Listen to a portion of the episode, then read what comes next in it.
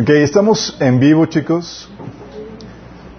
A los que alcanzaron a servirse café, qué genial. Los que no, los quiero todos quietecitos. vamos a poner este tiempo en las manos de Dios, vamos a orar, vamos a encomendar este uh, tiempo en las manos de, del Señor, que el Señor nos hable. Amado Padre Celestial, venimos hoy delante de ti, llenos de gozo, Señor, y expectativa por lo que tú estás haciendo y vas a hacer medio nuestro Señor. Pedimos, Señor, que abra nuestros ojos espirituales, nuestro entendimiento, Señor, para que tu luz ilumine, Señor, sus corazones y que haga los cambios y las transformaciones que tú esperas de nosotros, Señor. Habla atrás de mí, Señor. Cubre cualquier deficiencia, Señor. Toca los corazones de los que están aquí y escuchando este mensaje donde quiera que estén, Señor.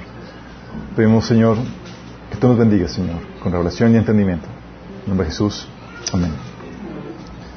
Que chicos, esta es la sesión 6 del taller de finanzas. Si ya tomaron el taller anteriormente, porque ya está publicado uno, este es el plus, o sea, vamos, estamos añadiéndole, obviamente, le estamos añadiendo más cosas. Por ejemplo, esta sesión no estaba en el taller anterior. Le estaba comentando que tenía la idea general de, de, de lo que quería tocar, pero de esa vez que te sientas y el Señor empieza a enseñarte más cosas, es típicamente como el Señor obra conmigo. Si tengo una idea general y conforme vas analizando y profundizando en el asunto vas entendiendo cosas que no, sabías incluso antes. Entonces ha sido, ha, sido obviamente de revelación también para mí. Vamos a ver si me doy a entender lo que yo entendí.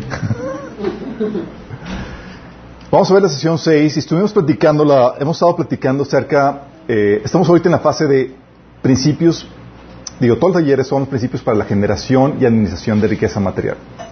Y en esa primera fase estamos viendo los principios para la creación de riqueza material. ¿Sí? Y vimos la sesión pasada el principio de la utilidad o el, trabajo. Lo importante que es el que eh, el generar, el aprender a hacer valor. Que la riqueza no radica en cuántos millones tienes en el banco, sino si eres o no una persona de valor, que sabe generar valor para las demás personas. Y qué tanto valor generas. Hemos platicado eso, ¿se acuerdan? Y estuvimos platicando de que fuimos creados para, eh, que la autoridad que Dios nos dio fue para generar bienes y servicios en beneficio del prójimo, motivados por el amor, ¿se acuerdan? Todo tiene que ver con eso y tocamos el tema del trabajo. Y cuando hablamos del tema del trabajo, eh, en el, para la gente inconversa el trabajo suele ser algo eh, como que malo, tiene una connotativa así como que, pues mejor, o sea, porque te venden el estilo, te venden el estilo de vida de donde te vas a jubilar o, retirar temprano a los 40 años, 50 años y vas a poder vivir el estilo que tú quieras. Y te dan una idea de que, de que el trabajo malo y la vida de, de placer y de disfrute y demás es el ideal. Y algunos cristianos incluso llegan a tener esa perspectiva.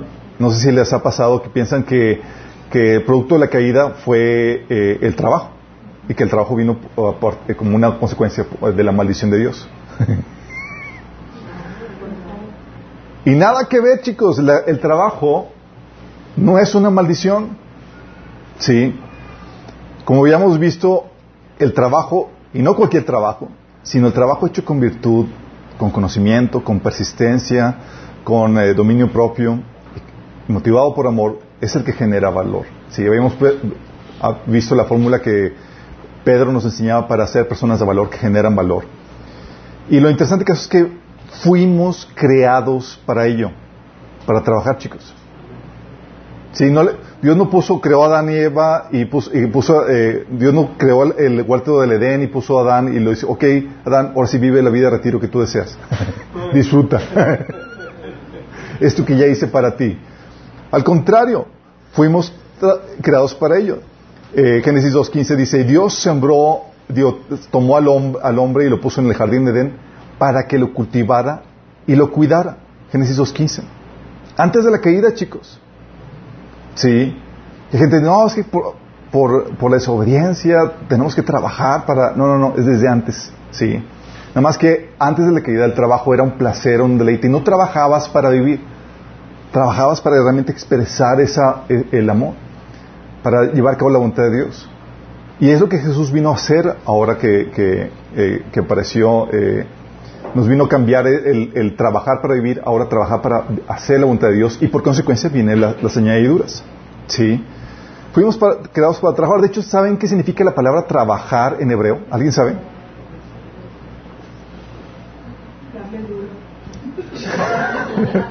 no, ¿alguien sabe? Siguiente.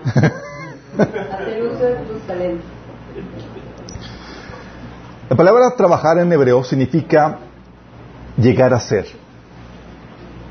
Sí, to become en inglés, llegar a ser. Y es el medio que Dios utiliza para llegar a, desarrollar todos los potenciales de la tierra.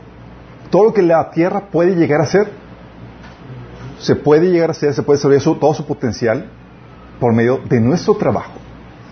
Sí, todo el potencial para desarrollarse requiere trabajo.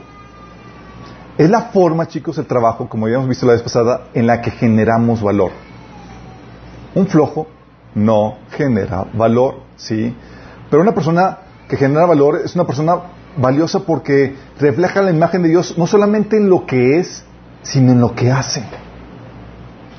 Entonces es valioso, sumamente valioso. Imagínate si todos fuéramos, tuviéramos el perfil de Jesús. Seríamos, wow, sumamente codiciados. Porque Jesús no tenía ningún vicio, sino que generaba valor donde quiera que él iba. Sí. Y es ahí donde Dios configuró la, creación de tal manera que, como tu propósito es trabajar, producir las obras que Dios preparó ante van a partir. De hecho, aún como cristiano dices, oye, Dios te salvo para qué? Para que estés ahí de relax. No, es para que hiciera las obras que Dios preparó ante mano. Efesios 2.10. Y como Dios configuró la creación para que eh, seamos personas productivas, personas de bien, eh, nuestra supervivencia depende de que cumplamos el propósito. Necesitamos trabajar para sobrevivir. Por eso el típico, necesito un trabajo. ¿Por qué? Porque sabemos que si no trabajamos, pues no hay ingreso. y Dios lo hizo así, chicos. Sí. Dice Dios, pues si no te, no te motivas por, la, por el amor, vamos a motivarte por la necesidad, como hemos dicho. Aunque habíamos comentado que no es el ideal. El ideal es que seamos motivados por esa ambición de demostrar ese amor al prójimo y ese amor a Dios. ¿Sí? Y para eso obviamente debemos de tener los hábitos de trabajo bien establecidos que habíamos comentado. Oye, añadirle a tu persona virtud, conocimiento, disciplina, perseverancia, amor, todo lo que habíamos comentado en 2 Pedro capítulo 1. Es muy importante esto porque no se trata de trabajar por trabajar. Hay personas que trabajan pero son chambones en lo que hacen, no son excelentes en lo que hacen, no tienen virtud, no son íntegras en lo que hacen. Y todo el trabajo que realizan, por causa de eso, no eh, viene a robar valor. ¿Se acuerdan que habíamos platicado que Proverbio decía que, que, una persona perezosa es compañera del que destruye? Una persona floja, negligente, su trabajo es compañero que destruye, imagínate. Porque hay de trabajos a trabajos. Entonces el trabajo que Dios nos ordena eh, realizar es un trabajo que genera valor, no que quita valor. Y por eso tenemos que asegurarnos que tenemos todo eso que, que Pedro eh, nos, eh, nos, aconseja que, que, le añadamos a la fe en, nuestro, en nuestra persona, para que podamos realmente ser personas que generan valor. ¿Sí? Dice Proverbios 13:4, los perezosos ambicionan mucho y obtienen poco, pero los que trabajan con esmero prosperarán. Y es aquí donde llega el temática de el segundo principio para la generación de riqueza. Tiene que ver con el ahorro. De hecho, es el ahorro. Sí. Um, ¿La Biblia habla del ahorro? Sí, sí habla del ahorro, chicos. Y hay un ahorro que condena y otro que promueve. Órale. ¿Alguien aquí tiene su cochinito, chicos? y no hablo de su marido. Yo hablo de la alcancía.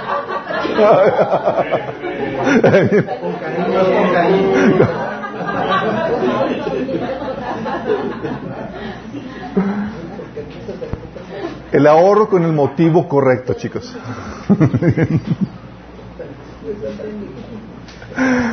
La Biblia condena el ahorro con el enfoque incorrecto, que voy a quiero ahorrar para ya jubilarme, retirarme, disfrutar la vida y vivir así nada más para disfrutar esta, esta vida. Sí. ¿Te acuerdas el pasaje donde Jesús mostraba una, este, esa parábola del, del hombre rico en Lucas 12, del 16 al 21, que dice, entonces les contó esta parábola.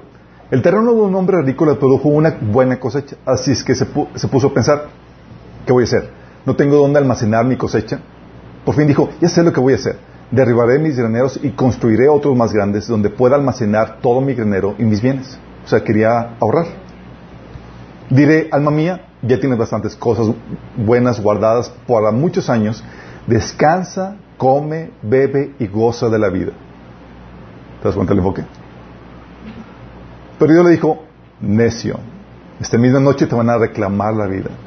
¿Y quién se quedará con lo que has acumulado? Así le sucede al que acumula riqueza para sí mismo en vez de ser rico delante de Dios.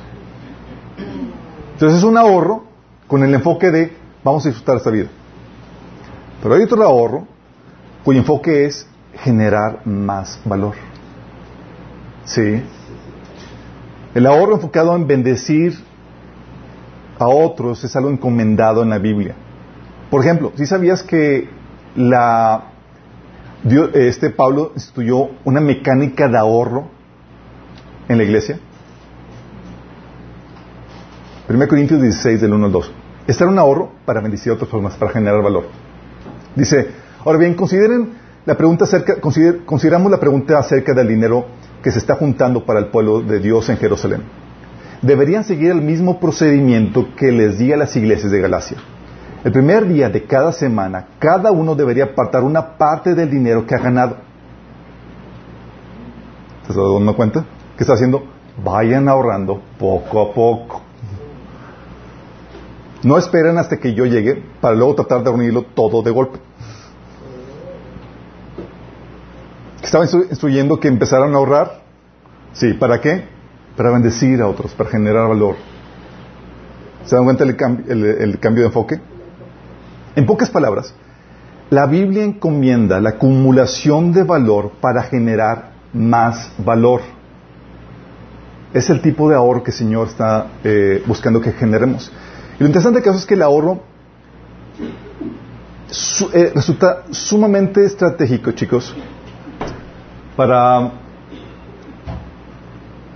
resulta sumamente estratégico para poder tomar oportunidades de inversión para generar más valor.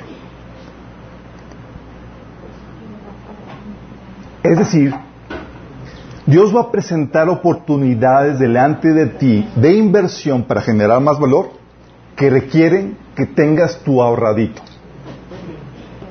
¿Me explico? Y dices, oye, pues tengo que empezar a ahorrar. Sí. ¿Han escuchado el dicho de el dinero llama dinero? ¿Sí lo han escuchado? ¿Sí sabes que tiene base bíblica?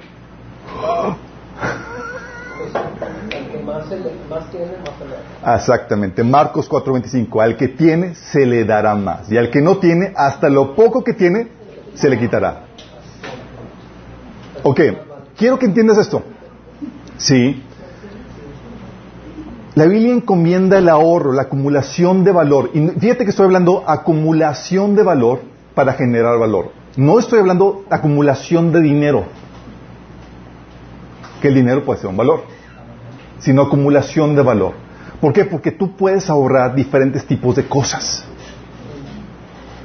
Tú puedes ahorrar capital, puedes ahorrar infraestructura, acumular infraestructura, puedes acumular conocimiento, puedes acumular experiencia o habilidad, puedes acumular incluso santidad o virtud. Sí. Vamos a ver el primero, chicos. Ahí dice que, y les, los pongo, que eso es muy importante porque si tú no tienes esa acumulación de valor, no vas a poder aprovechar las oportunidades que se te presenten. La acumulación de capital, estoy hablando de, ese dinero o esos bienes que puedes eh, vender fácilmente para, para adquirir otras cosas. ¿Sí? Y hay oportunidades que se abren solo a los que han logrado acumular cierto nivel de capital, chicos. Y eso lo puedes ver en Mateo 13, del 44 al 45. Fíjate, fíjate la, la, la Dice, el reino de los cielos es como un tesoro escondido que un hombre descubrió en un campo. En medio de su entusiasmo, lo escondió nuevamente y vendió que todas sus posesiones a fin de juntar dinero suficiente para comprar el campo. Además, el reino de los cielos es como un comerciante en busca de perlas de primera calidad. Cuando descubrió una perla de gran valor, vendió todas sus posesiones y lo compró. Pregunta, si no hubiera tenido ese capital ahí, ¿hubiera podido aprovechar la oportunidad que estaba delante de él? No. ¿Qué, hubiera, qué requería antes? Haber acumulado ese capital. ¿Estás entendiendo? Entonces, si no hubiera acumulado eso, veo la perla de gran valor y chin si tuviera dinero. Chin si tuviera con qué comprarla. Y se le hubiera ido la, oportunidad, chicos. ¿Sí? Y es el ejemplo que, nosotros tenemos porque sabemos ah, que, cuántas oportunidades no se nos han ido porque no tenemos cierto capital. ¿Sí? Marcos, Mateo 6, 19 dice que eh, obviamente la acumulación debe ser, eh, que debe hacerse, debe ser para, para servir más, para generar valor, pero también con la, con mira de acumular recompensas en el, en el cielo, obviamente. Pero ¿cuántas veces no se nos han ido oportunidades, chicos? ¿O cuántas veces no hemos aprovechado el capital que hemos acumulado para aprovechar otras oportunidades? Por ejemplo, oye, junté, ahorré para comprar una computadora y te vuelves más productivo con eso que juntaste.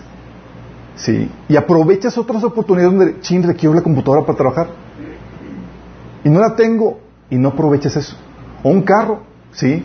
Chin, para ese trabajo requiero carro y nunca ahorré para comprarme. Y se te va la oportunidad. ¿Sí me explico?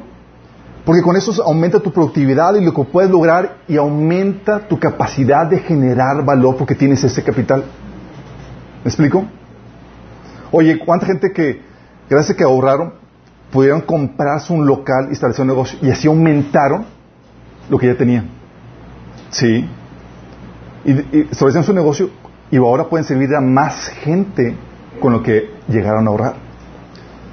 La oportunidad de inversión para expandir o bendecir a más gente con servicios o, con empleo, chicos. A veces que se te presenta la oportunidad, te habla una persona, un hermano o alguien y dice, ¿sabes qué? Como ha sucedido, me habla un hermano y dice, oye, había hecho un ahorro para la escuela de sus hijos, pero decidió ya en los últimos meses decir, ¿sabes qué? No se lo voy a dar a mis hijos. Porque tengo una oportunidad de negocio que va a aumentar tremendamente mi capital. ¿sí? Y lo que hizo fue utilizar el dinero para poder invertir en un negocio el cual generaba fuentes de empleo y servicio a más clientes. Y podía aumentar y generar más valor. No era como el de, ah, quiero ahorrar para disfrutar, retirarme y disfrutar la vida. No era, vamos a ver cómo generamos más valor. Sí, la oportunidad para ayudar y bendecir a otros, como por ejemplo Bernabé. Oye, vio una necesidad, ¿te acuerdas qué hizo Bernabé? Ah, pues tengo mi ahorrito, voy a comprar unos terrenos y demás, vendo uno de mis terrenos y ayudo a los hermanos en necesidad. Y genero valor con lo que, con lo que había acumulado. Sí. Hay muchas personas que por no tener ese capital que pudieran haber generado, si tuvieran buenos hábitos, perdieron oportunidades que que estaban delante de ellos para tomar. Por ejemplo, hay papás que, que no envían sus, sus, hijos a la universidad, no porque no tengan, sino porque nunca ahorraron, pudiendo haber ahorrado. Sí. Dices, oye, va a llegar la oportunidad de que los hijos van a ser grandes y pudiste haber ahorrado para eso, pero nunca decidiste sacrificar para eso. Y esa oportunidad, bye. ¿Sí me explico? Lo que trata de caso es que como, como es un valor, también se puede heredar. Obviamente lo sabemos. Dice Proverbios 19, 14. La casa y el dinero se heredan de los padres. ¿Sí? Es un valor. Y hay otro valor que Dios te, hereda. Dice, pero la esposa inteligente es un don de Dios. ¿Ah? Sí. Pero también se puede perder, chicos. Devaluaciones, hiperinflaciones, robos y demás. Lo dejan, lo pueden hacer eh, puede ser que se vaya esa acumulación de capital. ¿sí? No es algo en el cual debe estar puesto tu corazón, pero es algo que te puede ayudar a generar más valor. Entonces, oye, dices, se me, dio la, se me perdió la oportunidad de invertir, de generar más valor, porque no tuve este acumulo de capital. No ahorré, no tenía el hábito de ahorrar. Y hay mucha gente que, me comenta y dice, oye, es que yo estoy bien, no, sé, no tengo nada para, para qué ahorrar. como, si, como quieras, si tienes la capacidad de ahorrar ahora, porque tú no sabes qué oportunidades de inversión se te van a presentar en un futuro. Y tú pudiste ver, ah, tengo esto, puedo invertir, puedo generar más valor. Pero ya tenías ese, ese ahorro. Sí. Oportunidades o problemas. Digo, con todo, con todo lo que tú recibes y tengas, obviamente puede generar problemas también. También puedes acumular infraestructura, chicos. ¿A qué me refiero con esto? Infraestructura. En el diccionario tú lees que es el conjunto de medios técnicos, servicios, instalaciones necesarios para el desarrollo de una actividad o para que un lugar pueda ser utilizado. Es todo lo que se requiere para que puedas ofrecer un servicio, toda infraestructura, todo lo que tú creaste, ¿sí? Eh, el equipo de trabajo, instalaciones, eh, delegación de responsabilidades, la mecánica, el flujo de, la logística, el flujo de trabajo, y todo eso que se requiere para proveer un servicio, chicos. ¿Sí? Y lo interesante del caso es que hay oportunidades para generar valor que solo se abren a los que han acumulado infraestructura. Igualmente. Tú ves en Mateo 21 del 33 a 34 a una persona que acumuló infraestructura y tuvo la oportunidad de, de generar valor para otros por medio de esa infraestructura. Dice, ese pasaje. Ahora escuchen otra historia. Cierto propietario plantó un viñedo, lo cercó con un muro, cavó un hoyo para extraer el jugo de las uvas y construyó una torre de vigilancia. Luego lo alquiló a los viñedos a unos agricultores arrendatarios y se mudó a otro país. ¿Qué hizo este? Ahorró infraestructuras, chicos. En vez de invertir su tiempo y tengo dinerito, ¿qué hago? Pues puedo disfrutarlo o puedo acumular infraestructura, acumulo valor. Y decidió acumular infraestructura, se puso a chambear, a trabajar para hacer todo esto. Dice, llegado el tiempo de cosecha de la uva, envió a sus siervos para recoger su parte de la cosecha. O sea, su ahorro, el ahorro de infraestructura, y estaba trabajando para él. ¿Estás entendiendo?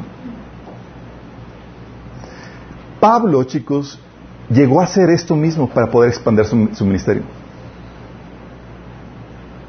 ¿Se saben a qué me refiero? Toda la infraestructura que implica, chicos, el ir, fundar una iglesia, capacitar a la gente, nombrar líderes, ir a otro lugar, hacerlo. Toda esa infraestructura le estaba retribuyendo, chicos. Decía Pablo a la iglesia de Corintios. De hecho, despojé a otras iglesias al recibir de ellas ayuda para servirles a ustedes. ¿Qué estaba haciendo? Estaba aprovechando la infraestructura que ya había armado para poder seguir trabajando y expander y generar más valor. ¿Me explico?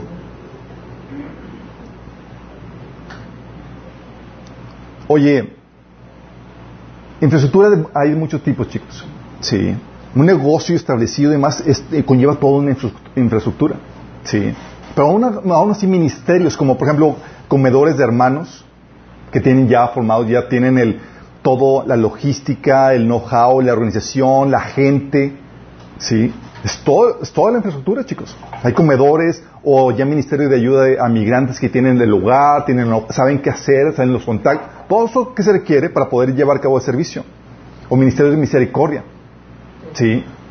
Tener la infraestructura lista te expone a aprovechar oportunidades que de otra manera no tendrías.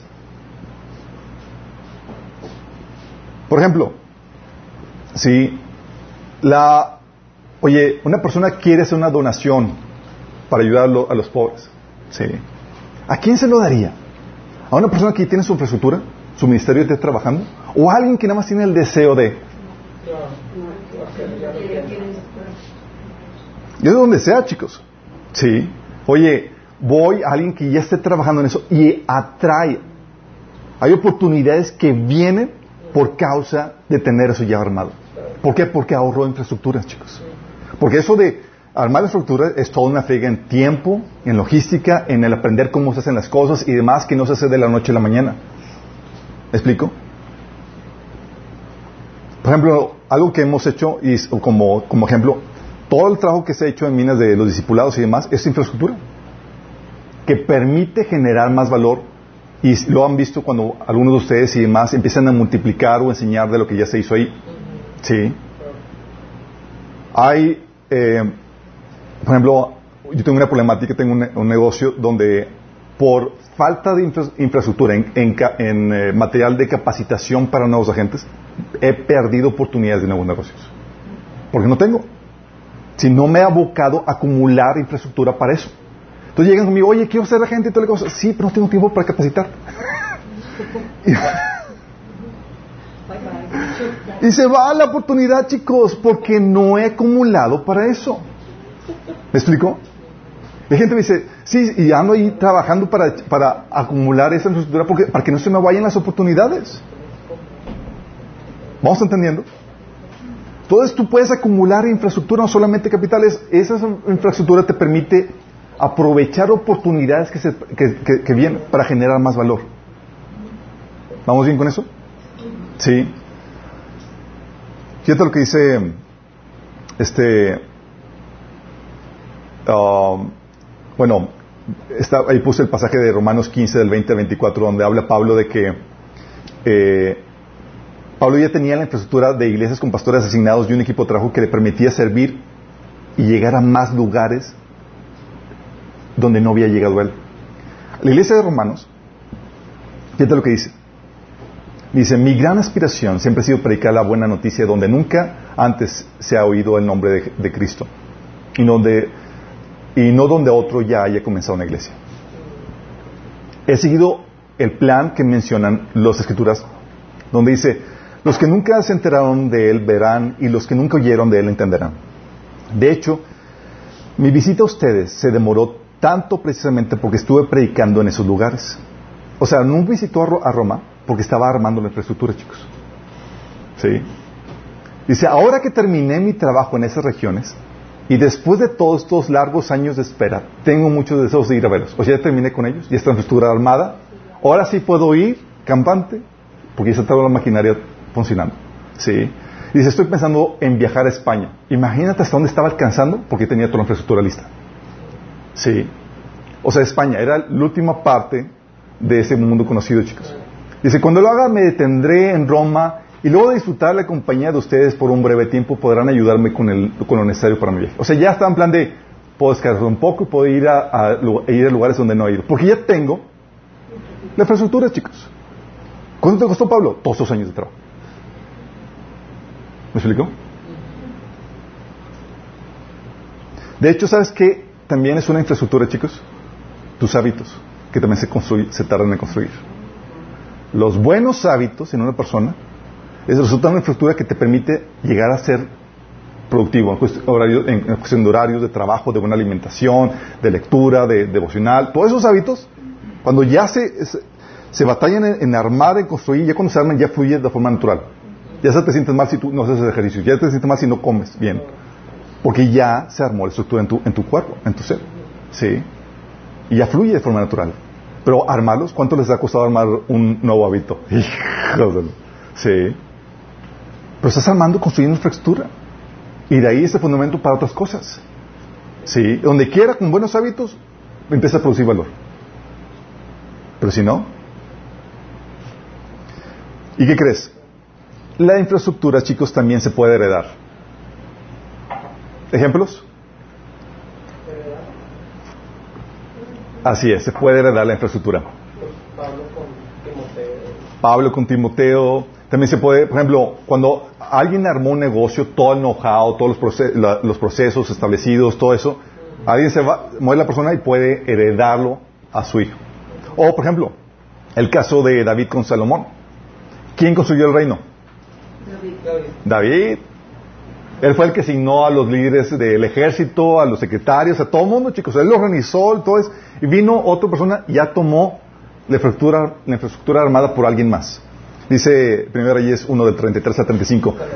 Tomen con ustedes a los funcionarios, al funcionarios de la corte. Monten a mi hijo Salomón en mi propia mula y llévenlo a, a Gigón. Para que el sacerdote Sadoc y el profeta Natán lo unjan como rey de Israel. Toquen luego la trompeta y griten viva al rey Salomón. Después de eso regresen con él para que ocupe el lugar de mi trono y me suceda como rey. Pues he dispuesto que él sea el, el que gobierne a Israel y a Judá. Pregunta, él tuvo que contratar a la gente, capacitarla, armar todo. Él nada más vino ya en una infraestructura armada a ocupar su lugar. ¿Vas viendo? ¿Se puede heredar? Claro. Y también se puede perder, chicos. Puedes encontrarte de, infra- de infraestructura desgastada, descompuesta, obsoleta, que cae en desuso, o que no tiene suficiente capital para usarse, porque hay infraestructura que requiere capital para usarse. Sí. Entonces sí, también se puede perder, se puede dañar. Tienes también la acumulación de conocimiento. Hay gemas de conocimiento y sabiduría, chicos, que solo vienen a los entendidos, a los que han acumulado conocimiento. Fíjate lo que dice la Biblia. Escucha. Mateo 13, 12. A los que escuchan mis enseñanzas se le dará más comprensión y tendrán conocimiento en abundancia. Pero al que no escucha se les quitará lo poco que entienden. ¿Qué te está diciendo? Si tengo más, voy a poder aprovechar para conseguir más. Pero si no, ¿qué versículo fue? Es Mateo 13, 12, en la nueva traducción viviente. Por eso Proverbios dice, Proverbios 14, 6 dice, el insolente busca la sabiduría y no lo halla, porque no tiene nada con qué invertir. Hay un costo para obtener más. Sí, necesita cierto capital de conocimiento para obtener más conocimiento. Y dice, pero el entendido, para el entendido, la sabiduría o el conocimiento es cosa fácil. Tiene con qué, chicos. Sí. Le costó, por eso, fíjate lo que dice Pablo. Dice en 1 Corintios 6, del 6 al 7. Sin embargo, hablamos sabiduría entre los que han alcanzado madurez. O sea, no entre todos, entre los que ya tienen, chicos. Sí. Y sabiduría no de este siglo, ni de los príncipes de este siglo que perecen. Mas hablamos sabiduría de Dios en misterio, la sabiduría oculta, lo cual Dios predestinó antes de los siglos para nuestra gloria. Algo que yo les comento, chicos, es que el conocimiento es como un rompecabezas. ¿Sí te ha pasado que cuando armas un rompecabezas, a los que han armado un rompecabezas, chicos? Tal vez no ahorita, tal vez de niños, pero entre más armes, más fácil es completar la, la pieza, ¿a poco no? Pero cuando ves, apenas vas comenzando, qué difícil. Pero cuanto más piezas, ya, ya es fácil. Lo mismo pasa con el conocimiento, chicos. Entre más piezas armas, más revelación tienes, más fácilmente consigues el entendimiento de las piezas que aún faltaban. ¿Me explico? Y lo mismo aquí pasa con esto, chicos. Hay gemas de conocimiento, de sabiduría, de entendimiento, que para obtenerlas requieres tu ahorro, tu acumulado de conocimiento. Sí. Es ahí donde eh, todo lo hemos hecho. Oye, necesita, oye, necesitas un trabajo. Y, y se requiere cierto conocimiento básico. Por lo menos que sepas computación. ¿O poco no? Tuviste que haber tenido tu acumulado conocimiento para poder acceder a esa oportunidad. Recuerdo cuando eh, mi mamá hace años, pues obviamente estudió en la universidad y demás, pero estaba desactualizada. Y le, le pagué un curso de computación. Sí. Y uno nunca sabe para quién trabaja. Resulta que lo está utilizando todo ese conocimiento para con- eh, en, el tra- en el negocio. Pero ¿por qué? Es una oportunidad de trabajo. Y dices que si tengo conocimiento, se me van a dar oportunidades de trabajo que no tenía antes. ¿Sí? Es la razón por la gente, porque la gente busca maestría o doctorados porque saben que si invierto en acumular valor en forma de conocimiento, voy a tener oportunidades que de otra forma no tendría. ¿Sí? Y es también, chicos, no solamente oportunidad de trabajo. Tú puedes acumular conocimiento para generar valor en otras áreas, en otros sentidos. Por ejemplo, oye, acumulo conocimiento en cuanto a cómo a la crianza. ¿Qué efecto voy a tener? Voy a poder invertir o, o generar personitas, hijos de valor. ¿Sí? O acumulo conocimiento en matrimonio. Voy a poder pagar un matrimonio armonioso y edificante. Sí, que sea. Sí. Hay una pérdida de oportunidad cuando tú no acumulaste conocimiento. Hay matrimonios destruidos, hijos malcriados, gente deprimida, atada, por ejemplo, a pecado sexual o resentida porque no se aplicaron a acumular conocimiento. Su conocimiento acumulado, es decir, no les alcanzaba para pagar un bello matrimonio. Oye, bello matrimonio, ¿cuánto te cuesta? Me cuesta tanto conocimiento. Dices, oye, mi matrimonio está bien feo. Pues para eso te cansó. No invertiste conocimiento. ¿Sí? Oye, mis hijos son bien malcriados. Así, ¿ese es el nivel de conocimiento que tienes? Sí. Oye, tus hijos son, son hermosos, también bien criados. ¿Cómo lo hiciste? Me costó el ahorro en conocimiento, chicos. Acumular conocimiento. ¿Sí? Una vida llena de gozo o libertad o victoria tiene un costo en conocimiento. De hecho, Jesús dijo en Juan capítulo 8 a las personas que creyeron en Él, les dijo, si ustedes permanecen en mis enseñanzas, serán verdaderamente mis discípulos. Entonces conocerán la verdad y la verdad los hará libres. Es decir, hay, cierta, hay cierto nivel de libertad, de plenitud que se alcanza solamente con cierto nivel de conocimiento acumulado. ¿Sí? Oye, ¿por qué estoy atado de más? Pues así, no has ahorrado, mi estimado. Eres un ignorante y por gusto. Sí.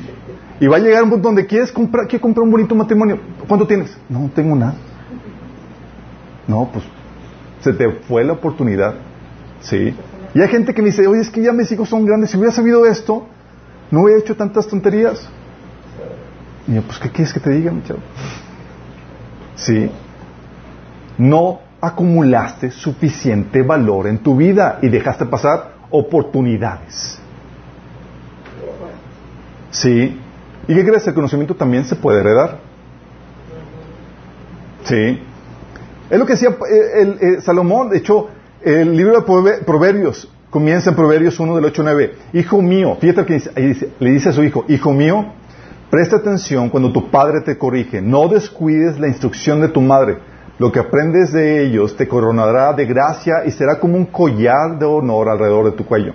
¿Sí? De hecho, en el versículo 2 al 4 dice, el propósito de los proverbios es enseñar sabiduría, disciplina y ayudar a las personas a comprender la inteligencia de los sabios. Su propósito es enseñar, enseñarles a vivir una vida disciplinada y exitosa y ayudarles a hacer lo que es correcto, justo e imparcial. Estos proverbios darán inteligencia al ingenuo, conocimiento y discernimiento al joven, o sea, al que no lo tiene. Entonces yo tengo hijos, yo puedo transferirle valor al instruirlo, chicos. Puedo darle conocimiento. Pero si soy ignorante, ¿qué le vas a transmitir? La ignorancia, brother. ¿Qué me vas a heredar, papá? ¿Qué? No, tal vez no tengo mucho dinero. Sí, pero si tengo conocimiento te lo voy a heredar. Sí. ¿Y qué pasa, chicos? Muchos de aquí ya lo hemos vivido. O sea, tenemos hijos chiquitos y ya saben cómo se dan sus heridas, chicos. ¿Y sabes cuántos errores se va, cuántas metidas de patas se van a eh, ahorrar? Y algunos de ustedes han dicho, si supiera esto, y hubieras tenido ese conocimiento pequeño, uh, sí, qué cosas no hubiera hecho. Sí. ¿Y qué crees? Se puede perder el conocimiento. También se puede perder.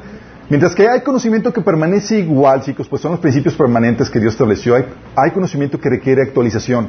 Y si les ha pasado, oye, quieres actualizarte. Y no solamente quieres actualizarte, también aún los principios permanentes que eh, requieren repaso y aplicación para que no se les olviden, chicos. ¿Sí? Si les ha pasado enseñanzas que Dios les da, y luego se les olvida y luego vuelves a cometer la misma borrada. Ya saben, entonces se puede perder. Entonces, acumulación de conocimiento.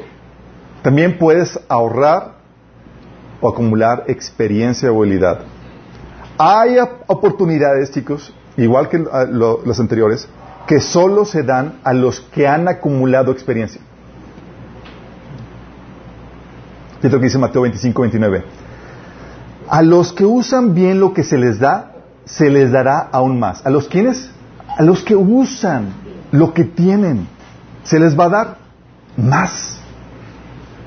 Dice, y tendrán abundancia. Pero los que no hacen nada, se les quitará aún lo poco que tienen. O sea, ahí está diciendo, hay oportunidades que solamente se les da a los que tienen experiencia de trabajo de chamba, los que pusieron a trabajar lo que tenían. Sí. Y esto tú lo puedes ver, ¿sabes con quién? Con David. Si David no hubiera tenido experiencia, no hubiera aprovechado la oportunidad que tenía delante de él de matar a Goliat. ¿Se acuerdan? O sea, llega el mocoso este, así adolescente, y le dice, se le ocurre decir en su osadía al rey Saúl, dice, yo quiero matar al, a Goliat. O ni siquiera estaba enlistado en, el ejército, chicos. Sí. Y había personas más competentes, más habilidosas y más. Fíjate lo que dice en el 1 Samuel 17, 33 al 37. Dice, y le dijo Saúl, ¿cómo vas a pelear tú solo contra este filisteo?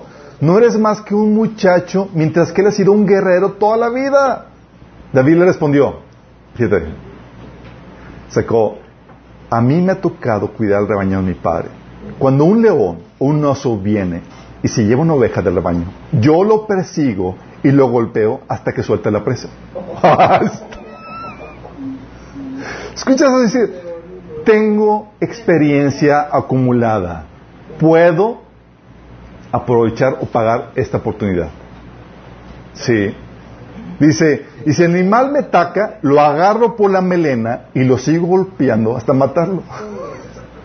Si este, siervo, si este siervo de su majestad ha matado leones y osos, lo mismo puede hacer con este filisteo pagano, porque está desafiando el ejército del Dios viviente.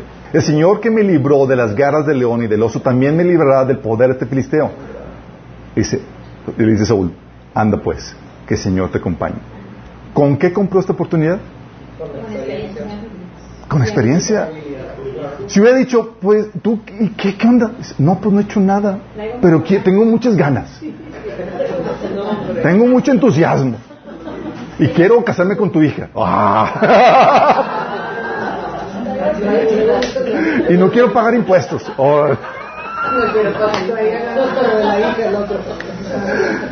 Hubiera podido conseguir esta oportunidad. ¿Qué le querían? Esta oportunidad tenía un costo. Y David tenía su arrodito. ¿Qué tenía? Experiencia. ¿Había acumulado experiencia, chicos? Sí. Lo mismo pasa, por ejemplo, a los que dicen, oye, quiero abrir mi iglesia en casa y ser pastor. Show me, ¿qué tienes?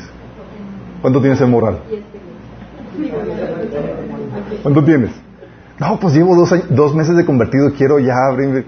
Ah, Primero Timoteo 3:6. Un anciano no debe ser un nuevo creyente. Óytelas.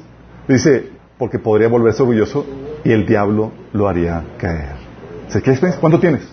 Sí. Y hay otras características que se requieren, pero dice, necesitamos que tenga experiencia. Que tenga, y se haya aprendido a curtir en la guerra espiritual con el enemigo. Porque eso te genera humildad, chicos. Sí. Imagínate. Entonces hay oportunidades donde requieres tu ahorro de experiencia, tu acumulado valor. Sí, ahí. ¿Por qué crees que en ofertas de trabajo, a los que han buscado trabajo, dicen, necesitamos gerente dos años mínimos de experiencia? Ching, hombre. Apenas soy graduado. Bye oportunidad. Sí. Porque hay oportunidades que requieren que hayas tenido el acumulado de experiencia ahí. Sí. Y, y es importante porque la práctica y la experiencia perfeccionan la teoría y desarrollan tu habilidad. No es lo mismo un músico que apenas está comenzando a un músico que, que practicas eh, dos, tres horas al día, todos los días. O sea, la experiencia, la habilidad se desarrolla. Si ¿tú quién preferirías? ¿A un doctor recién graduado para que te opere? ¿O a alguien que ya no solamente tiene el conocimiento, pero tiene la experiencia? ¿Sabes qué? Llegas a un doctor recién graduado y dice, necesito operarte. ¿Y tú? ¿Y cuánto has operado? Tú vas a ser primero. Pero hace con mucho cuidado, no te preocupes. Ni lo vas a sentir. Hasta dormido.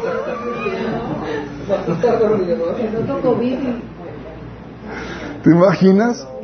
O sea, ¿te, animarías? A menos que no tengas recursos y que para la última oportunidad. Sí. La única opción que tuvieras viable. Sí. Pero lo mismo pasa, chicos. Y hay oportunidades que Dios deja que pases en esta vida para añadirte valor, para que hagas tu guardadito. ¿Oportunidades a qué me refiero? Problemáticas de depresión, ¿qué pasas? Son para que tú hagas tu acumulado. Porque si pasas victoriosamente eso, y tienes tu acumulado de experiencia. ¿Y qué crees que va a pasar? Vas a tener, vas a poder ayudar, vas a poder generar valor para otros. Ah, un deprimido, yo sé cómo ayudarte. Sí. Oye, viviste perturbación y la, y la, venciste. Ves a un perturbado y tú vas a ver cómo ayudarle. Porque tuviste esa experiencia. Vas a ser de ayuda y consuelo a otras personas. Oye, personas que han sido violadas, que administran a personas violadas. Has sido herido emocionalmente, ya sanaste. Puedes tú ahora ayudar a otros. Gente dice, ¿por qué Dios permite que pase esto? Te está dando valor, mi chavo, te está generando valor, estás haciendo tu acumulado de experiencia, si es que la pasas bien. ¿Vas entendiendo? O sea, te está generando valor, estás haciendo tu ahorro de experiencia. Estás acumulando valor, estás acumulando experiencia. ¿Y qué crees? También se hereda. Porque hay cosas y metidas de pata que te costaron un montón, chicos. Sí. Y esas advertencias tú puedes hacerles a tu hijo. ¿O no? No hagas esto. Mira, o sea, lo que me pasó. Lo que Proverbios 1.22 decía, ¿hasta cuándo muchachos inexpertos seguirán aferrados a su inexperiencia? ¿Hasta cuándo ustedes insolentes complacerán en su insolencia? ¿Hasta cuándo ustedes necios aborrecerán el conocimiento? Y, por eso ves en, Proverbios, por ejemplo, 7.7 que dice, el, el, Salomón dice, vi a, uno, a unos muchachos ingenuos, a uno en particular que le faltaba sentido común, cruzaba la calle cercana a la casa de la mujer inmoral y se paseaba frente a su casa. Y lo dice, eh, obviamente el muchacho ingenuo, como no tiene experiencia, dice, pues qué malo tiene. Sí, pero el padre le añade sabiduría, le dice, hijo mío, presta atención a mi sabiduría, escucha cuidadosamente mi sabio consejo. Entonces demostrarás discernimiento y tus labios expresarán lo que has aprendido. Pues los labios de una mujer inmoral son tan dulces como la miel y su boca es más suave que el aceite. Pero al final, ella resulta ser tan amarga como el veneno, tan peligrosa como una espada de dos filos. Sus pies descienden a la muerte, sus pasos conducen derecho a la tumba. ¿Cómo supuesto? Ya lo probó, chicos, ya tuvo eso. Tú puedes aprender en cabeza ajena, puedes adquirir experiencia en, en las metidas de pata a otras personas. Por eso, también este Pablo decía en Corintios que estas cosas del pasado, del Antiguo Testamento, fueron escritas para que ustedes, que les ha llegado los últimos tiempos, aprendan. O sea, no tienes que, porque hay experiencias que, que, no vives para contarlo, chicos. Sí, pero tú puedes absorber la experiencia de otros, ver cuál es el resultado de su estilo de vida. Y también se puede perder, porque se puede perder cierta habilidad por la falta de práctica o experiencia. Te has tocado que antes eras muy bueno en esto y hace mucho que no practicas y ya empieza la, la debilidad ahí con eso. También puedes acumular santidad o virtud. Órale, también santidad puedes acumular.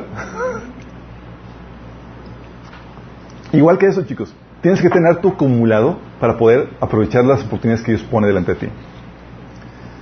Segundo Timoteo 2, del 20 al 21 habla acerca de esto. Dice, en una casa de ricos algunos utensilios son de oro y de plata y otros son de madera y barro. Los utensilios costosos se usan en ocasiones especiales, mientras que los baratos son para el uso diario. Si te mantienes puro, y serás un utensilio especial para uso honorable. Tu vida será limpia y estarás listo para que el Maestro te use en toda buena obra. Oye, se acumula santidad, ¿qué va a pasar? Dios va a poner oportunidades delante de ti para que puedas generar más valor. ¿Sí? ¿Cómo qué oportunidades? Oye, ¿tienes la santidad? ¿Puedes aprovechar oportunidades de servicio, por ejemplo, como anciano? Que no podrías tener si no tuvieras eso. 1 Timoteo 3 del 1 al 4. Se dice, y es verdad, que si alguno desea ser obispo, a noble función aspira Así que el obispo debe ser intachable, esposo de una sola mujer, moderado, sensato, respetable, respetable hospitalario, capaz de enseñar, no debe ser borracho, ni pendenciero, ni amigo del dinero, sino amable y apacible. Debe, gobernar bien su casa y hacer que sus, hijos le obedezcan con el debido respeto. Imagínate, todo eso tiene que tener ya en orden, chicos. Debe, haber tenido su acumulado de valor en ese sentido. Si no tiene eso, ¿podría aprovechar las oportunidades de servicio? No. Hay gente que quiere servir al Señor, pero no ha puesto su vida en orden. ¿Y qué vas? A Dios oportunidad para generar más valor. Va y se va. ¿Sí? Tienes el caso de Jesús, chicos. ¿Por qué crees que el Espíritu Santo lo llevó, o sea, el Espíritu Santo llevó a Jesús al desierto para que fuera tentado por Satanás? ¿Por qué crees? Para que sea aprobado, para acumular santidad. Ok, no sé si está listo. Sí, Mateo 4. Luego pasó la prueba, lo dice Lucas 4:14. Entonces Jesús regresó a Galilea lleno del poder del Espíritu Santo. Órale, ahora sí, con todo. oportunidades de servicio que solamente se dan cuando has tenido la madurez, la santidad que se requiere, un nivel mínimo que se requiere. Y hay gente que sigue persistiendo en cosas, mentira, estafa, eh, inmoralidad, y crees que Dios va a poner oportunidades delante de ti para servir. Al contrario, te va a esconder, mi chavo. Te va a esconder. No estás listo. Tú puedes causar más daño así. No vas a generar valor. Y hay personas que quieren servir y no hacen nada. Lo siguen con malos hábitos, con... Dices, mi tú no estás listo, no tienes con qué pagar esa oportunidad. Va a pasar de, ti. Sí. Lo mismo pasa, por ejemplo, caso de David. ¿Te acuerdas cuántas veces tuvo la oportunidad de matar a Saúl? En un episodio, en la cueva, le cortó un pedazo al, manto de, Saúl. Y luego dice, fuera este de mí el hacerle daño al rey, porque tenía, tenía miedo de Dios le temía a Dios. O la segunda vez que entró al campamento y estaba Saúl dormido y le dice a ahí, déjame atravesarlo con la lanza, ni siquiera lo sentí. Y, dice, y le dice, Señor, me libre de que mate, de, que matemos al ungido. Sí. O sea, él hacía lo correcto, al punto de que se ganó la bendición, ¿se acuerdas? Dice, eh, ¿cómo se llamaba la, esta, chica que lo paró de, que... Eh, Abigail. Y dice, el Señor seguramente lo recompensará con una dinastía duradera porque pelea las, las batallas del Señor y no ha hecho mal en toda su vida. Qué fuerte. ¿Por qué crees que se le dio el reino, chicos? Él no era rey, pero estaba acumulando santidad. Necesario para poder tomar la oportunidad que, estaba, que iba a venir a futuro. Pero al que tenía el reino, chicos, y no fue fiel a Dios, ¿sabes qué me sales debiendo? Quítate. ¿Te acuerdas lo que Dios le dijo a Saúl? 1 Samuel 15 eh, del 26 al 28 dice, tú has rechazado la palabra del Señor y Él te ha rechazado como rey de Israel. Hoy mismo el Señor ha arrancado de tus manos el reino de Israel y se lo ha entregado a otro más digno que tú. Es decir, no tienes suficiente para estar tomando esa oportunidad de servicio. No tienes la santidad que se requiere. Entonces, te me vas. La gente que dice, oye, quiero ver un estudio bíblico, quiero abrir una iglesia en casa. Genial, brother. ¿Tienes lo suficiente para esa oportunidad? Porque hay sus características mínimas. ¿Sí? Y a veces pasa eso, chicos. Ha tocado personas que gracias a Dios les impide el servicio y les pone un nivel a veces de supervivencia donde no pueden servir a Dios porque no están listos y quieren servir, pero en su ignorancia no saben que no están listos. Y Dios los esconde. Te mantiene escondido en un estado de supervivencia hasta que termine de tratar tu corazón. Luego cuando termine contigo, ahora sí te abre la oportunidad para servicio. Porque el servicio no se da cuando tú quieres, sino cuando Dios lo establece. Y a veces dice, yo estoy listo, Señor, ya pasé todas las pruebas. Yo muchas veces decía eso. Y el Señor me ha mandado otra vez, órale, al desierto. Señor. es verdad, porque Él es el que decide cuándo, no nosotros. ¿Sí? ¿Y qué crees? La santidad también se puede heredar.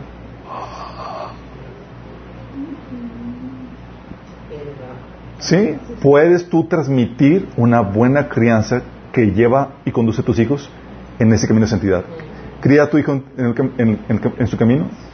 Y aunque sea viejo, no se apartará. ¿Te acuerdas qué fue lo que le dijo a Abraham? Digo, Dios a Abraham en Génesis 18, 19 dice, yo he elegido a Abraham para que instruya a sus hijos y a su familia a fin de que se mantengan en el camino del Señor y pongan en práctica lo que es justo y recto. Así el Señor cumplirá lo que le he prometido. Fíjate, lo he escogido para que encamine su familia en el camino del Señor. ¿Te puede heredar? Claro. Por eso, en Éxodo 20, 5 al 6 dice, dice eh, Dios que extiende los pecados de los padres sobre sus hijos. Toda la familia de los que me rechazan queda afectada hasta los hijos de la tercera y cuarta generación. Pero derramo amor inagotable por mil generaciones sobre los que me aman y obedecen mis mandatos. Porque tu efecto o sea, tú moldeas a tus hijos con tu ejemplo, chicos. ¿Cuántos casos no hemos escuchado de hijos de padres cristianos que porque vienen pleitos, discusiones y en mal testimonios, sus hijos no siguieron al Señor? Resentidos porque no vivían lo que predicaban, chicos. Sí. Pero una predica acompañada con, con el testimonio, con el ejemplo, es poderosa para conducir a tu descendencia en el camino del Señor. Sí. ¿Y qué crees? También se puede perder. Pudiste haber comenzado bien y al final haberte apartado. Como Salomón comenzó muy bien y al final, ¿qué? Adorando otros dioses. Sí. Y puedes también acumular, aquí puse cinco cosas, chicos, pero también puedes acumular otras cosas. ¿Cómo qué? ¿Sabes tú que puedes acumular pecado?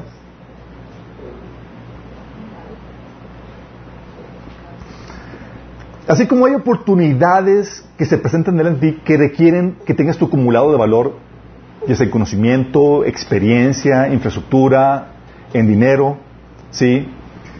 En santidad. Hay cosas que solamente te llegan a ti cuando tienes tu acumulado de pecado.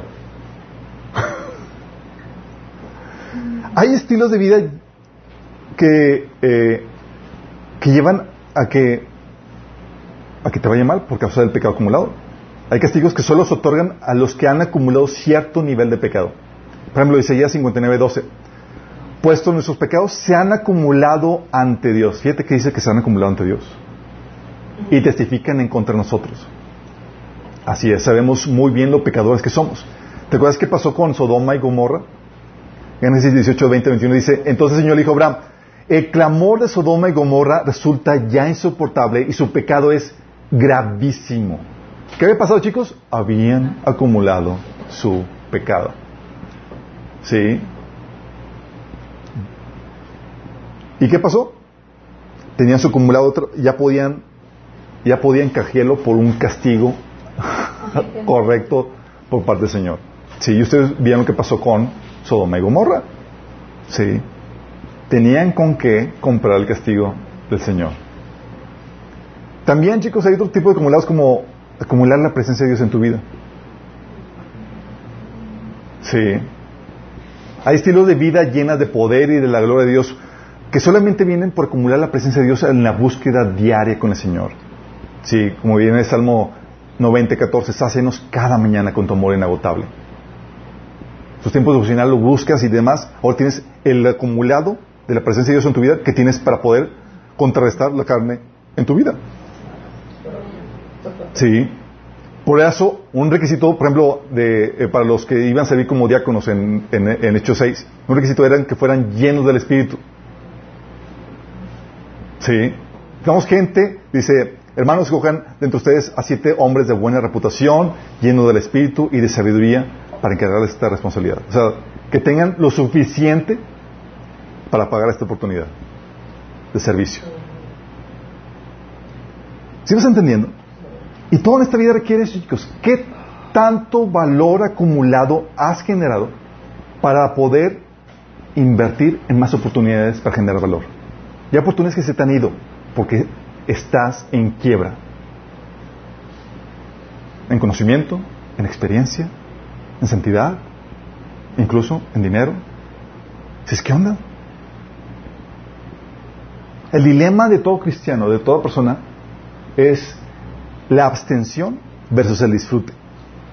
Porque ahorrar dinero, ahorrar, acumular infraestructura, acumular conocimiento, experiencia, habilidad, acumular santidad, requiere que inviertas, que te abstengas para poder acumular. Sí. De hecho, el ahorro implica abstenerse. Abstenerse, fíjate lo que dice Proverbios 4.8, dice, es el caso del hombre que está totalmente solo, sin hijos ni hermanos. No obstante, trabaja mucho para acumular toda la riqueza posible. Sin embargo, luego se pregunta, ¿por, qué, ¿por quién trabajo? ¿Por qué me privo de tantos placeres? ¿Por qué? Porque el ahorro, la acumulación, siempre va a requerir que te prives, que te abstengas. Por eso no todos lo generan, chicos. Está la disyuntiva de que tengo este recurso, lo acumulo y ese recurso es tu vida, tu tiempo. ¿Lo utilizo para disfrutar o lo utilizo para ahorrar, para acumular valor? Sí. Sacrificio, por ejemplo, para ahorrar dinero, chicos, para acumular dinero. ¿Qué pasa? ¿Te abstienes de qué? De vacaciones, de carros nuevos, de salidas a restaurantes, para ir haciendo tu acumulado. Recuerdo, estaba, yo no, conocí a, un, amigo antes de cristiano que íbamos, por ejemplo, todos los chavos de, de, aquí de la colonia a comer y tal cosa, y él se llevaba su lonche. Y se me hacía, qué ridículo. Sí. Desde entonces, ahorita lo, lo valoro digo, wow, qué sabio. Pero él estaba acumulando, estaba ahorrando para hacer tantos viajes y demás. Y a él no le, costaba, a él no le importaba el sacrificio que estaba haciendo, él tenía en mente. Y pudo y hacer cosas que ni tú ni yo nos hubiéramos alcanzado a hacer, porque él estaba absteniéndose. Sí. O sea, te abstienes de disfrutar, de pasar tiempo incluso con la gente que quieres. Porque saben que, como dice Proverbios 13, 11, quien ahorra poco a poco se enriquece. ¿Sí? Y hay gente que dice, ¿por qué ahorro? Porque va a haber oportunidades delante de ti que solamente vas a aprovechar cuando tienes ese acumulado. ¿Sí? Sacrificio, por ejemplo, para acumular conocimiento. Oye, eh, hay gente que, que deja de, acumular conocimiento porque quiere gastar, quiere ganar su dinerito para disfrutar ya. Versus el que se sacrifica el, la, la, posibilidad de ganar dinero ya ahorita para prepararse para obtener una, una mayor ganancia. Sí. Hay gente que busca un trabajo fácil, sin mucha preparación para ganar dinero ya porque quiere invitar a salir la novia, tener su dinerito para, para ganar cierta independencia. ¿Sí les ha pasado? En cambio, los que deciden pagar el precio, por ejemplo, los que son estudiantes, por algo les decían así los estudiantes, pues, los que fuimos, hemos sido estudiantes, hemos visto, oye, a veces no tengo dinero y, y, no puedo porque tengo que dedicarme por completo a esto. Podría estar ganando algo de dinerito, pero estoy invirtiendo ahorita en acumular conocimiento. Sí. Por eso la insistencia, por ejemplo, de muchos papás que dicen, hijo, por favor, termina la preparatoria por lo menos, o hijo, termina la universidad, o hijo, termina la carrera técnica, y el hijo está así como que, no, papá, yo, yo quiero ganar dinero, quiero ponerme a trabajar.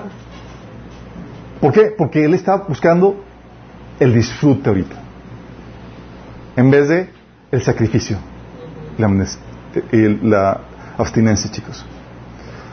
¿Saben? Algunos de ustedes no saben, pero eh, en mi caso, tuve con mi primera novia, estaba súper clavado con ella. Y yo quería dejar de trabajar para casarme. Digo, quería dejar de estudiar para trabajar y, y casarme ya. Sí. Todos orando por ti. Todo, todos orando por mí. Mi papá me agarró, me paró, sí, y él fue un obstáculo para que no hiciera esa tontería. Imagínate. Pero así pasa porque, porque yo quiero disfrutar, o sea, quería casarme, disfrutar las delicias del matrimonio y demás, y gracias a Dios que me pararon.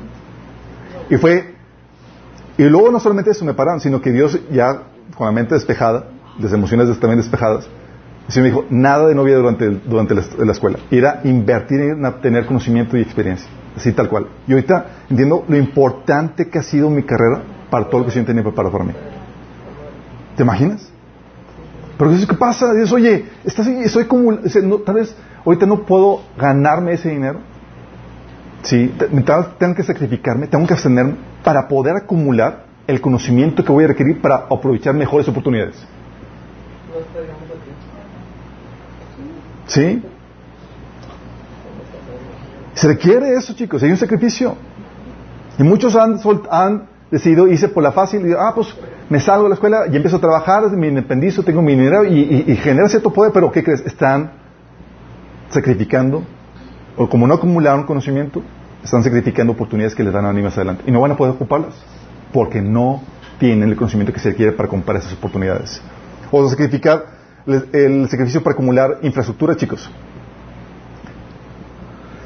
Es como el ejemplo que algunos dicen de una persona que, que está cargando agua. Y acarrean sus dos cubetas ahí con va acumulando el agua y la y sí al inicio lleva de acuerdo a la, la cubeta que el tamaño de la cubeta que puede cargar un buen de agua. Mientras que otro está invirtiendo en infraestructura chicos. El de la cubeta está cargando agua pero el otro está, está trabajando en infraestructura en construir la tubería y mientras que el de la cubeta ya lleva varias vueltas acumulando agua el otro no lleva nada, cero. Nada más está trabajando en la tubería, haciendo los pozos, y poniendo la tubería y demás. Y el otro le está ganando. Pero dice, nada, deja que abre la llave con la tubería, vas a ver cómo va a estar. Sí. Y así me pasaba, por ejemplo, cuando estaba en, en de seguro. Ah, cuando, al inicio, cuando comencé en el negocio de seguro, estaba trabajando como, eh, eh, como gente de, de- de ventas. Y mientras que mis colegas de trabajo estaban trabajando y ganando bonos y demás, yo estaba trabajando en la infraestructura de todo lo que iba a hacer. Sí, y luego me, mi- am- le sacaba canas verdes a mi promotor, recuerdo, pues es que estás perdiendo dinero y toda la cosa, no estás ganando lo que podrías ganar. ¿En qué estás tanto estás invirtiendo tu tiempo? Y yo no le podía decir eso, no, no le podía platicar todos mis planes. Pero estamos trabajando en la infraestructura. ¿Y ahorita qué crees que es lo que nos mantiene? Y que nos permite trabajar y generar más valor, la infraestructura que se- en la que se acumuló. Sí. Es lo que hacen, chicos. Pero tuve, tuve que sacrificar ganancias y oportunidades para poder generar más valor. Sí. Porque es lo que se hace. Sí. Te abstienes, sacrificas para preparar algo que te permite producir mayor valor y el aposto es generar más. Hay gente, por ejemplo, que, eh, como te comento, o sea, que no puede que no puede aprovechar oportunidades porque no ha trabajado en la infraestructura de capacitación. Porque sabe que si, si meto en capacitación voy a dejar de ganar algo de dinero que podía generar yo trabajando. Tengo que retirarme a hacer eso para trabajar y acumular la infraestructura necesaria para poder capacitar a otras personas. Sí, y sí, para retirarme de eso voy, voy a sacrificar mi ganancia económica, pero la postre me va a permitir generar. Ya hay negocios que se quedan estancados por eso, chicos. Pues dices, oye, ¿puedo yo seguir ganando? Ya he platicado con algunos de ustedes donde, oye, ¿puedes tú capacitar a alguien para que te ayude? Pero capacitar, ¿qué va a implicar? Que dejes de ganar dinero. Sí. Y es lo que pasa, chicos. También, oye, sacrificio por la acumula- acumulación de experiencia. Hay gente que aprovecharon oportunidades, chicos, porque tuvieron la oportunidad de trabajar de voluntarios en muchas cosas. Como les había platicado en un caso de en la familia de Canadá donde, oye, el chavo nada más llegó hasta prepa, no tenía la, por problemas de dislexia no podía avanzar más. No tuvo la capacidad de invertir en su conocimiento. Pero sí podía invertir en experiencia. Sí. ¿Y qué fue lo que hizo? Fue trabajar de gratis a la compañía de Exxon. Sí, de gratis. Dices, ¿por qué? ¿Qué estás haciendo? ¿Estás eres un tonto? No, no, estoy acumulando experiencia. Y eso le permitió ahorita ocupar los principales cargos ahí, ganando más dinero que todos sus compañeros. ¿Te imaginas? Sí. Acumulando experiencia. Y hay gente que está sin hacer nada. De hecho, el tiempo de joven, chicos, donde te mantienen, es una oportunidad no para pasarte relax, así, sin hacer nada, es el tiempo para invertir, para acumular, para ahorrar. Porque de acuerdo qué tanto valor ahorraste, acumulaste, vas a poder cosechar a futuro. Sí. Oye, también el sacrificio, que a veces tienes que pagar para acumular santidad. Oye, ¿cuántas tentaciones no hemos vivido? Oye, podrías haber ganado mintiendo, estafando, haciendo cosas de forma no íntegra y demás, y te abstuviste. Y el Señor lo vio. Y ahora te permite servir a Él en otras cuestiones. ¿Sí? ¿O cuántas humillaciones no viviste reconociendo tu pecado y demás? Quitando tu orgullo. Cosas que te permiten servir al Señor más adelante. ¿O cuántos no muertes a ti mismo, a- abnegaciones, morir a ti mismo, has tenido que pagar para poder servir a demás? O sea, moriste a ti mismo, Dios cambió cosas que estaban mal, te arrepentiste y ahora el Señor te pone en situaciones donde puedes servir y generar valor a otras personas. Situaciones que hemos vivido mi esposa y yo, donde pues, tenemos nuestras luchas, pero decidimos ceder al Señor nos, con costo y demás, con llanto y demás. Ok, Señor, está bien, aquí está. Está. Vamos a hacer tu voluntad y vamos a, a negarnos a, nosotros- a nosotros mismos. Pasamos victoriosamente la prueba. Y al día siguiente, la persona aquí ministrar en esa misma área. Cosa que no hubiéramos podido ayudar a otra persona si no hubiéramos pasado eso victoriosamente. Si hubiéramos seguido persistiendo en ese pecado. ¿Sí me explico? Hay oportunidades que se van, sí, pero hay un sacrificio.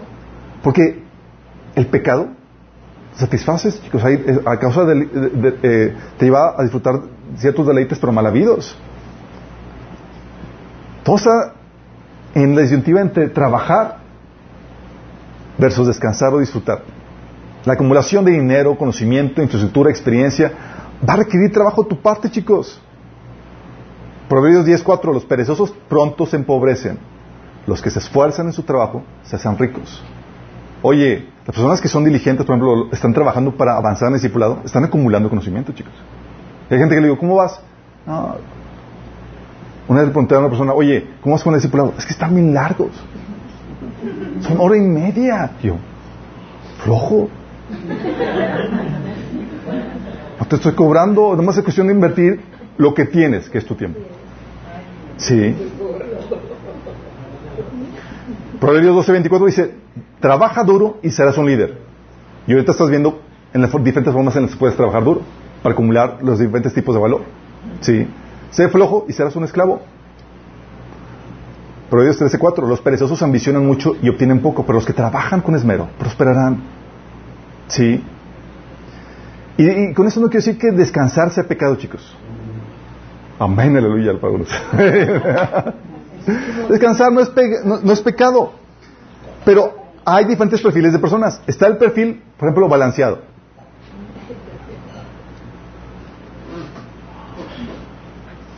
Están los que respetan sus tiempos de descanso y trabajo y tienen una vida balanceada en eso. Sí. Están, tienen la vida equilibrada ahí. Pero está el perfil perezoso, en el que disminuye el tiempo de trabajo para descansar más. Sí. Y está el perfil, el de Pablito, el sacrificado, en el que disminuye el tiempo de descanso y disfruta eh, y disfrute para trabajar más, como Pablo. Fíjate lo que decía Pablo, más para que veas el perfil de él. Dice 1 Corintios 15, 10.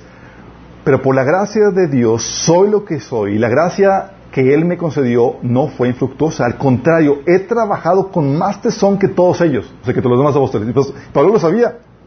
Sí. O sea, imagino, imagino así la, la, la, la escena de que, oye, ¿cómo van los hermanos? ¿Cómo van los apóstoles? No, pues Pedro ya se fue de vacaciones. por ponerte un ejemplo. Están tomando sueño sabático. Y Pablo cae en.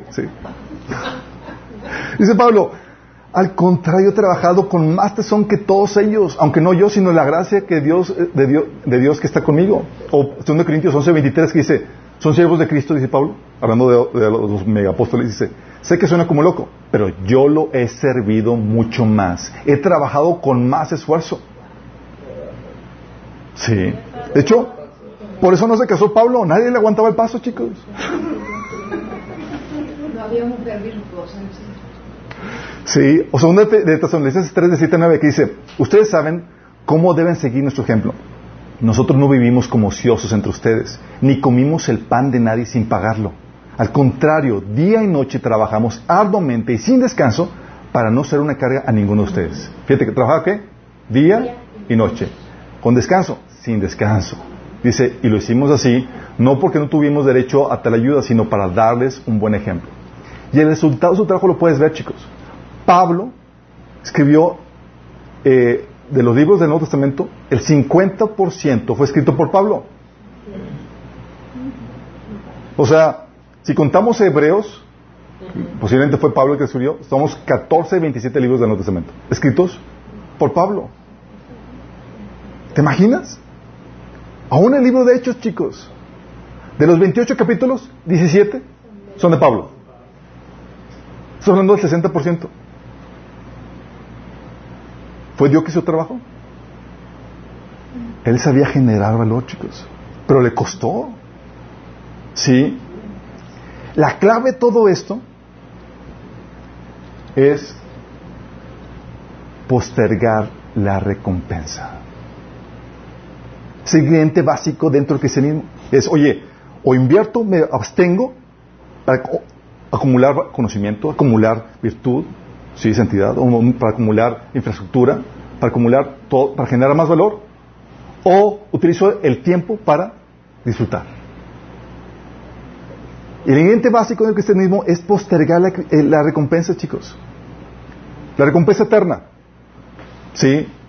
Jesús nos dice en Marcos 8:34, si tratas de aferrarte a la vida ahora, la perderás. Pero si entregas tu vida por mi causa y por causa de la buena noticia, la salvarás. ¿Qué está haciendo? Si inviertes ahorita, vas a obtener la recompensa después. De hecho, estamos trabajando nosotros con la mira de obtener la recompensa. ¿Cuándo va a venir la recompensa? ¿Ahorita? En el reino. Estamos postergando la recompensa. Sí. Pablo, no sé, y era algo que vimos, hemos estado viendo en diferentes talleres. El enfoque que la Biblia te enseña no es el de disfrutar ahora la vida, sino de invertir tu vida ahora para poder acumular tesoros que vas a poder disfrutar después. ¿Sí? Y así lo enseña la Biblia para todo. Oye, abstente de tener relaciones sexuales fuera del matrimonio. Espérate adentro del matrimonio, eso poder disfrutar toda la bendición completa. Abstente de ahorita de esto y vas a poder, es abstenerse. Y es algo que, esta posterioridad de la recompensa es algo que las personas, los científicos eh, sociales y demás han podido eh, detectar que es el elemento clave para el éxito de toda persona. No, no sé si han escuchado el experimento del bombón. ¿Lo, han escuchado? Los niños. Nadie lo ha escuchado. estos eh, científicos lo que hicieron es que pusieron, siguieron una trayectoria de, varios, niños, pero la trayectoria en base a un, experimento. Le decían al niño, lo ponían en la, mesa y en de esos cuartos donde lo están observando, le decían, aquí está este bombón, bombón, ¿sí? voy a salir y si no te lo has comido, te voy a dar otro bombón. ¿Sí? Pero si te lo comes, no va a haber más bombón. Entonces él salía, salía unos 15 minutos y las personas que supieron esperar por segundo, siguieron su trayectoria y fueron las personas más exitosas porque supieron postergar la recompensa. ¿Sí me explico?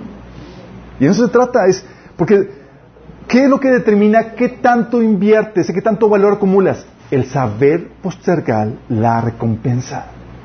Es abstenerte de, tengo la opción de disfrutar o invertir, a acumular valor. Sí.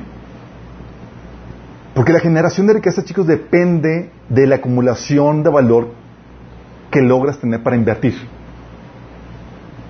Sí. ¿Qué tanta riqueza generas aquí y qué tanta recompensa generas por la eternidad? Depende de qué tanto estés dispuesto a sacrificar y abstenerte. Oye, ¿cómo es que tal persona pudo hacer más cosas y más? Chicos, eh, depende de qué tanto valor acumules o generes. De eso va a depender de qué tanto sacrifiques. La disyuntiva que tienes es, o el, el tiempo que tengo lo utilizo para disfrutar, o lo utilizo para prepararme, para trabajar, para acumular valor. Y todo radica en cómo usas el principal recurso que se te ha dado, el tiempo. Todos partimos con el mismo, chicos. Todos tenemos 24 horas al día. Y el rango de vida similar. Los hombres, eh, las mujeres llegan a ochenta y tantos y los hombres menos. Pero le estamos pisando los talones. Pero dice, es que no tienes dinero para invertir y se me dan oportunidades. Sí, no tienes dinero para invertir, tal vez no acumulaste dinero, pero si tenías tiempo, si tienes tiempo. Le preguntas, ¿cómo estás invirtiendo tu tiempo para generar más valor? Por ejemplo, dices, oye, hay gente que, me, que, se asombra cuando les digo que escribí eh, un libro a los 22 años. dices, oh, qué genial, ¿cómo lo hiciste? Y yo, pues, mientras que mis amigos estaban disfrutando, yo estaba trabajando. Sí. Y no porque yo quisiera, yo quería estar allá. Yo le quejaba, me quejaba con Dios, Señor, yo quiero estar allá. Pero me para un codo. Y Dios lo hizo así. Adrede. Y gracias a Dios que fue así. Porque decía, Señor, papá, ¿puedes dar para salir con mis amigos? Y, mi papá era, pídeme todo menos dinero. Sí. Entonces yo estaba ahí frente a la computadora y nada más el pito me decía, ponte a trabajar en lo que te dije que hicieras. Yo, Señor, yo estoy allá con mis amigos, todos se ponen al cine y dicen, y en vez de estar los viernes los domingos de tarde con mis amigos y demás en la iglesia, estaba ahí escribiendo. ¿Qué estaba haciendo? Estás sacrificando. Sí, Dios me... De esas veces que Dios te lleva a subir el cerro si estás ya, vámonos Señor, aguanta un poco más, vas a, va a valer la pena. Y le llegas a la cumbre y ves el atardecer y dices, wow, el amanecer. Así pasa. Sí. Dios quiere que hagas eso. O sea, todos tenemos el mismo recurso, chicos. Y la diferencia ¿De qué tanto valor generamos? Es qué tanto inversión, qué tanto ahorro, qué tanto valor acumulado has podido lograr con ese que se te ha dado, que es el tiempo. hay gente que es bien perspicaz en este sentido. O sea, yo vuelto atrás y doy gracias a Dios que, que me agarró y literalmente me ponía a chambear y el Señor, el Espíritu de Dios sobre mí. O sea, en la prepa, mientras estaban todos ahí disfrutando, y estaba estudiando, viviéndome la Biblia, estudiando libros. Estaba de autodidacta, chicos. Los talleres de apologética y demás son de los tiempos de la universidad en los que me la pasaba de ratón de biblioteca estudiando. Sí, estaba invirtiendo, estaba acumulando qué? Conocimientos. Y, y se puede multiplicar. Entonces llegan oportunidades, tengo con qué pagar. Sí. Oye, ¿puedo ahorita servir y demás? Ah, trabajé, estuve sacrificando ganancias y demás en, acumular infraestructura. Y así con cada cosa. Y lo mismo es contigo, chicos. ¿En qué nivel, en qué posición estás para generar valor? Depende de qué tanto acumulaste. Qué heavy, ¿verdad? Imagínate. Y gracias que pone facilitadores de ahorro, chicos. Es que esto es muy malo ahorrando. Hay varios recursos para ahorrar, chicos. Hay personas que, ¿sabes? Por ejemplo, que dicen, es que se me dificulta ahorrar. Eh, eh, veo dinero y me lo gasto. Bueno, por ejemplo, en la compañía de seguros hay planes de ahorro donde es ahorro canadiado, donde te cobran el ahorro. Así como, ¿te lo cobran? ¿Sí? Y si te lo quieres sacar, te lo castigan. Entonces te obligan a seguir ahorrando. ¿Sí? Hay, por ejemplo, oye, para ahorrar conocimiento, acumular conocimiento, hay escuelas, programas de estudio y demás, donde, donde ya te estás pagando una colegiatura, estás, estás metido con algo donde te obliguen a seguir, ¿sí? O el discipulado, por ejemplo, aquí te obligamos a ahorrar conocimiento, chicos, a acumular conocimiento. ¿Cómo vas? ¿Sí?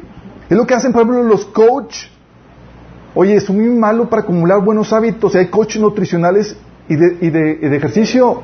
¿Sí, sabían? Y están ahí monitoreándote. Porque por ti mismo no puedes. Son felicitadores en infraestructura en tu persona para que puedas acumular valor. ¿Sí? Por eso los gimnasios y demás. O sea, por eso se pagan los coaches, porque por, por ti mismo no tienes la capacidad para hacerlo. Entonces, gracias a Dios que hay facilitadores para eso.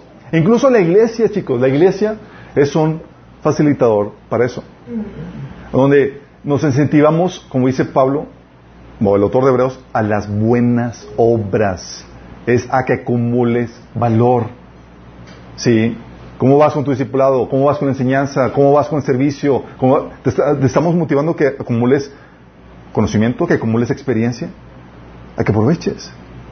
Sí porque queremos que seas productivo, porque parte de nuestro trabajo es prepararlos para que ustedes hagan las obras que Dios preparó en tu mano. ¿Y qué crees? Para hacer esas obras requieres acumular valor. Porque si no van a venir las obras y no acumulaste lo necesario y bye bye oportunidad. Adiós oportunidad. Sí. ¿Y Dios no quiere eso? Dios quiere que puedas realmente tener lo suficiente para pagar las oportunidades que Dios va a poner delante de ti. En conocimiento, en experiencia, en habilidad, ¿sí? en recursos económicos, en infraestructura, en virtud, en santidad. Porque si no, se van a pasar. ¿Y qué tan rico o pobre eres? ¿Qué tanto valor generas? Va a depender de qué tanto ahorro has generado en esos diferentes aspectos. ¿Vamos entendiendo? Ahora sí todos queriendo ahorrar. todos queriendo acumular. Lo ese asunto, chicos, es que todos partimos de la misma base. Son tus decisiones. En cómo utilizaste lo que Dios te dio. Que te hace producir más valor. Y con el más valor que produciste, más recompensa eterna. Qué grueso, ¿no? Hay gente que va a llegar con más recompensa porque supo invertir muy bien su trabajo. Supo acumular muy bien. Y aprovechó las oportunidades. Como dice Jesús, al que tiene se le va a dar más. Señor, ¿por qué no me utilizas? Chico, estás en quiebra. ¿Sí? No tienes lo que se requiere. Hay oportunidad, y, esto me duele chicos, porque platicado con algunos donde están en quiebra y no tienen lo suficiente para comprar su victoria en las situaciones que están viviendo. Estaba platicando con un joven el otro, el otro día me dice, no, es que he estado, estaba muy, muy abrumado porque pasó dificultades y toda la cosa y, y, Dios no me ha respondido y, demás. Y yo le digo, ¿te acuerdas cuando te dije que tomaste a ti de sanidad y tenía que, que ver con eso? Sí, sí. ¿Y te acuerdas que no lo tomaste? Sí. Bueno, tú estás viendo eso porque no tienes el conocimiento requerido para pasar esa prueba. Y no puedes culpar a Dios. Dios te da los recursos para que tú puedas comprar, acumular ese valor. No, no tenían suficiente para eso. Y así pasa con muchos de nosotros. No tenemos lo suficiente para aprovechar las oportunidades que hay de dentro de nosotros. Y no puedes echarle culpa a Dios. Sí, qué grueso. Entonces, sé diligente en acumular riqueza. Porque de eso depende de que puedas generar aún más. Y con esa acumulación, chicos, vienen oportunidades, las añadiduras que son la ganancia económica y viene la recompensa eterna. Como dice Pablo, que la sumisión a Dios trae recompensa en ese tiempo y también en la vida que viene. ¿Tenemos con una oración? Amado Padre Celestial, te damos gracias, Señor, porque tú nos enseñas la importancia de ahorrar, Señor, para poder invertir, Señor, las oportunidades que tú pones delante de nosotros, Padre. Señor, no queremos ser negligentes, Señor, con el recurso que nos has dado, tan importante que es esta vida, Señor. Queremos aprovechar, maximizar, Señor, esto, sacrificándonos, estando dispuestos a, postergar la recompensa para poder ser personas de mayor valor, Señor, para bendición de otros, para tu gloria, Señor, y para una recompensa eterna que durará para siempre, Señor. Ayúdanos en esto, Padre. Que ayúdanos a corregir eso, Padre. Te lo pedimos en nombre de Jesús. Amén.